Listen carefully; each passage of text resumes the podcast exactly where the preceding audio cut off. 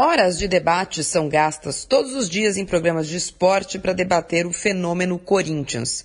Como pode um time limitado ter troféu na mochila já em 2017 e uma liderança tão folgada? Como pode? Os argumentos usados são quase sempre os mesmos e quase repetem o lema da principal organizada do time: lealdade, humildade e procedimento. Um time simples que começou o ano simplório, um grupo de jogadores unido e uniforme e um esquema tático absolutamente claro e definido. O Corinthians é o Corinthians. E agora, com um terço do Campeonato Brasileiro jogado, o time de Carilha abriu 10 pontos do segundo colocado.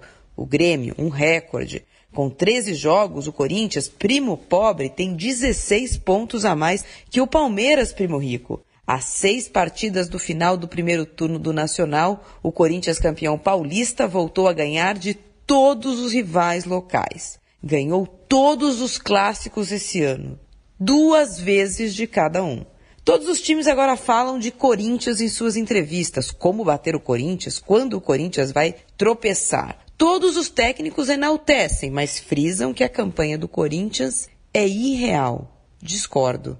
Dinheiro compra elenco mas não compra time. O time do Corinthians é bem real, seguro e real, não é?